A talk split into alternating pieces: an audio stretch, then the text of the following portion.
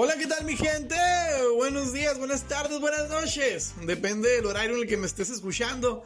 Y les agradezco infinitamente, Machine Neta, el tiempo que se están tomando para oírme, ya sea cuando vayan rumbo a su trabajo, estén haciendo ejercicio, estén lavando los trastes o haciendo la talacha en la casa. Y pues bueno, antes de empezar el podcast, quiero decirles que estoy, que no puedo, la verdad. Que me, se me sale el corazón de tanto amor porque la neta no saben, se me salieron las lágrimas por leer los buenos comentarios de mucha gente que le, que le encantó el programa piloto y que apenas llevaba 24 horas el programa en la red. Y ya tenía 100 reproducciones. ¡Qué bonitos! ¡Gracias! A la mujer eran puras tías, ay, mamá, ¿verdad? Pero igual se, se sintió bien bonito, la neta. Y pues no manches a la bestia, ya, en serio, este, me dieron puros buenos deseos, felicitaciones, ánimos.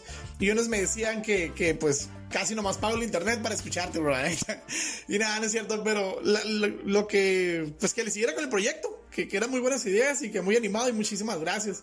Inclusive algunos me mandaron mensaje en lo privado y me dieron algunas recomendaciones, las cuales son súper bienvenidas porque me ayudan a mejorar todo esto. Y otra cosa es que no manches el Tristán. El Tristán, el morrillo, ya tiene su club de fans. Es la sensación del momento. No dejaban de llegar paletas payaso y quinta sorpresa con felicitaciones a la casa. Porque pues el Tristán está bien chilo. No tiene ningún. No tiene nada de miedo al micrófono. Bien fluido. Bien que curada tu sobrino. Y yo dije, no, pues felicidades a Tristán. Yo creo que me va a terminar tumbando la chamba. De hecho, algunos dijeron, grábalo a él nomás y tú cállate. Y yo, ah, pues, gracias, eh, gracias. Pero bueno, mira, vamos a irnos a una canción para ir acomodándonos con lo que sigue y regresando le damos con todo Fierro Fly y pues nada más decirle que estas son las últimas canciones porque en esta onda de los podcasts se pide algo que se llama copyright pero ahí después les, les informaré, ¿no? Entonces vámonos empezando el programa y excelente día.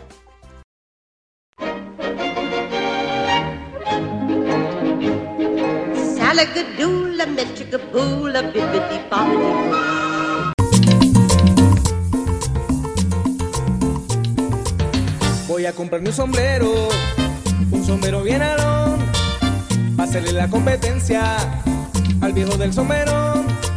Señorita de mi alma, tengo una preocupación, porque está tan entregada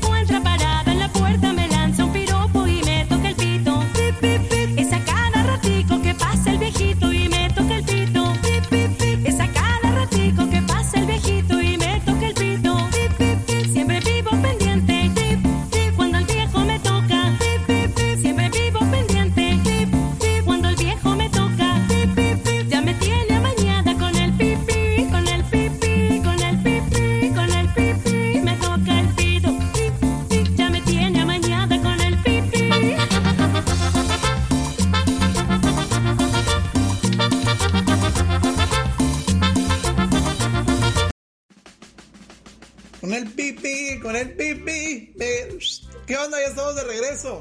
Este, qué buena rola, eh, qué buena canción. No pueden faltar esas, esas canciones en las bodas, son las que ponen el ambiente, la neta, la verdad. eh. Yo aquí estaba en la cabina, estaba bailando con, con una alcancía de vaca que tengo ahí que tiene como dos pesos nomás, desde como tres años. Pero pues, y, y con el ventilador, ¿verdad? Porque con quién más. Pero pues bueno, nos vamos con la primera nota, mi gente. Nos vamos este, con lo que sigue. El pasado jueves 30 de abril, pues ya que fue el Día del Niño, ¿no? Felicidades a todos los chiquitines que, todos los chimuelos, chaparros que nos están escuchando, que seguro sus papás, ah, como en las posibilidad- posibilidades que ellos se lo permitían, les festejaron con un comidón, ¿no? Unas papitas y de seguro andaban todos embarrados de chamoy viendo películas, celebrando su, su festejo. Pero bueno, a este festejo se quiso sumar también el señor subsecretario de Prevención y Promoción de la Salud, el doctor Hugo López Gatel, y dedicó su conferencia, el de ese día, el del 30 de abril, a resolver dudas de niños y niñas. Y una duda de estos fue la siguiente. Te quiero hacer una pregunta. Si no está ocupado. ¿El coronavirus se va a resolver en cuánto tiempo? Es que yo espero que en mayo 8, en mayo 7. Es que en mayo 8 es mi cumpleaños. Entonces, quiero hacer una fiesta con mis amigos. Así que puedo intentar resolverlo hasta mayo 7. Muchas gracias, Alexandra. Qué bonita pregunta. Mira, la epidemia se va, todavía nos faltan varias semanas. Ahorita vamos a seguir subiendo y subiendo la epidemia, por lo menos hasta mitad de mayo. No te puedo garantizar que tu cumpleaños lo puedas festejar con tus amigas en presencia. Pero como ya tenemos los medios electrónicos, puedes hacer una videofiesta. ¡Ay, hermosa! Señor subsecretario, ¿puede intentar resolver el problema de la pandemia hasta mayo 7, por favor? Sí, porfas. Ándele. No sea malito para que no se vaya a quedar Alexandrita sin su fiesta de cumpleaños, ¿no? Los niños y su inocencia. De hecho, déjenme decirles que mucha gente estaba diciendo que los niños hicieron mucho mejor preguntas, mucho más interesantes al doctor Gatel que los mismos reporteros que asisten a las conferencias todos los días. Y pues estaban mencionando que ojalá que los niños se queden de manera permanente o, o al menos un niño una pregunta al día, ¿no? De, de, en sus conferencias. Pero la verdad es que qué buen gesto del señor subsecretario de abrirle las puertas a los niños para responder a sus dudas y desearles un, un feliz día de, a, a, todos ellos, ¿no? A cada uno y a todos ellos. Y con la idea de, de la videofiesta también estaría genial. Eh, se la sacó de la manga en ese momento, yo creo. Eh, diciéndole cómo podía festejar a, a, esta niña su cumpleaños. Y pues sabemos que la cuarentena a nosotros los mexicanos no nos quita lo argüendero. Este, siempre cualquier cosita queremos andar haciendo un mole, un mariachi, una carnita asada, ¿no? Y hemos visto en las diferentes redes sociales videos de en donde en una fila de carros andando, a veces con el claxonazos, ah, pues con la, con el pipi, con el pipi, dando buenos deseos y felicitaciones a los amigos o familiares que están resguardados en sus casas, este, ya sea por su cumpleaños o algún logro específico, etcétera, no sé, ¿no? Pero han ido a felicitarlos. Y pues ya la verdad, aunque lo mejor creo que sería hacerlo por videollamada, así como lo recomienda el señor subsecretario. Pero igual, si valen fila y en carros y así, pues nomás tomen precauciones. No, por favor, no se nos vayan a enfermar, cuídense mucho. Así que, ¿cómo la ven? ¿Cómo la ven? Con, este, con esta entrevista y esta apertura que tuvo ahí en, en la conferencia el señor Gatel con los niños. Y si tú que me estás escuchando en este momento tuvieras la oportunidad de hacerle una pregunta al doctor Gatel, ¿cuál sería tu pregunta? ¿Sería acerca de la siguiente fase? ¿Sería acaso cuándo se acabará la cuarentena? ¿Sería acaso cuáles son las medidas de prevención que usted recomienda mejor, señor Gatel? ¿O sería señor doctor Gatel es soltero. Porque la neta, conozco a más de una persona que le preguntaría precisamente eso, que si es soltero. Pero bueno, es que la verdad el doctor Gatel se ha convertido en una figura pública bien pasada de lanza. Eh, los medios lo han catalogado como el James Bond mexicano porque no sé qué le ven las mujeres mexicanas. Bueno, muchas han puesto en las redes sociales que su, su asertividad, la manera en cómo se dirige, su lenguaje o su vocabulario muy extenso, muy, muy respetuoso, el porte, la higiene, eh, cómo anda vestido correctamente todo el tiempo de etiqueta, ¿no? O sea, tal cual, ¿no? A mucha gente les ha llamado la atención, así que no dudo que alguna, que otra chica por ahí le haya preguntado, le vaya a preguntar eso. Y en lo que tú piensas la pregunta, en lo que vas a, a, preguntar si tuviera la oportunidad al doctor Gatel. ¿Qué les parece si nos vamos a una pausa? Hey, ¿Qué les parece a todos? Estoy solo en el cuarto, nadie me contesta. Maldita cuarentena, pero bueno, les voy a... No hay nadie aquí, voy a confiar en que alguien me está pidiendo alguna canción o que me está diciendo algo, pero bueno, nos vamos a una canción y regresamos.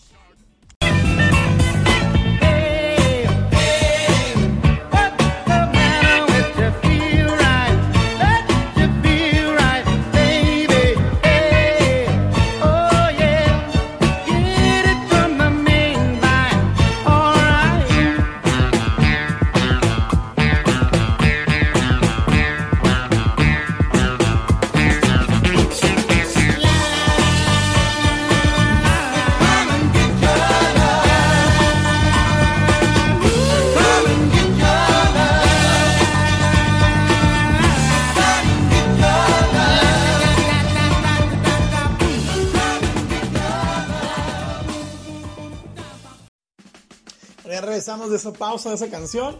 Y regresando con el tema del coronavirus, ¿no? Ahorita que estamos hablando con el subsecretario de, de Gatel y le esta entrevista a los niños, el, eh, el señor Gatel, otra vez, otra vez, este puta mano, parece programa dedicado a él, literalmente.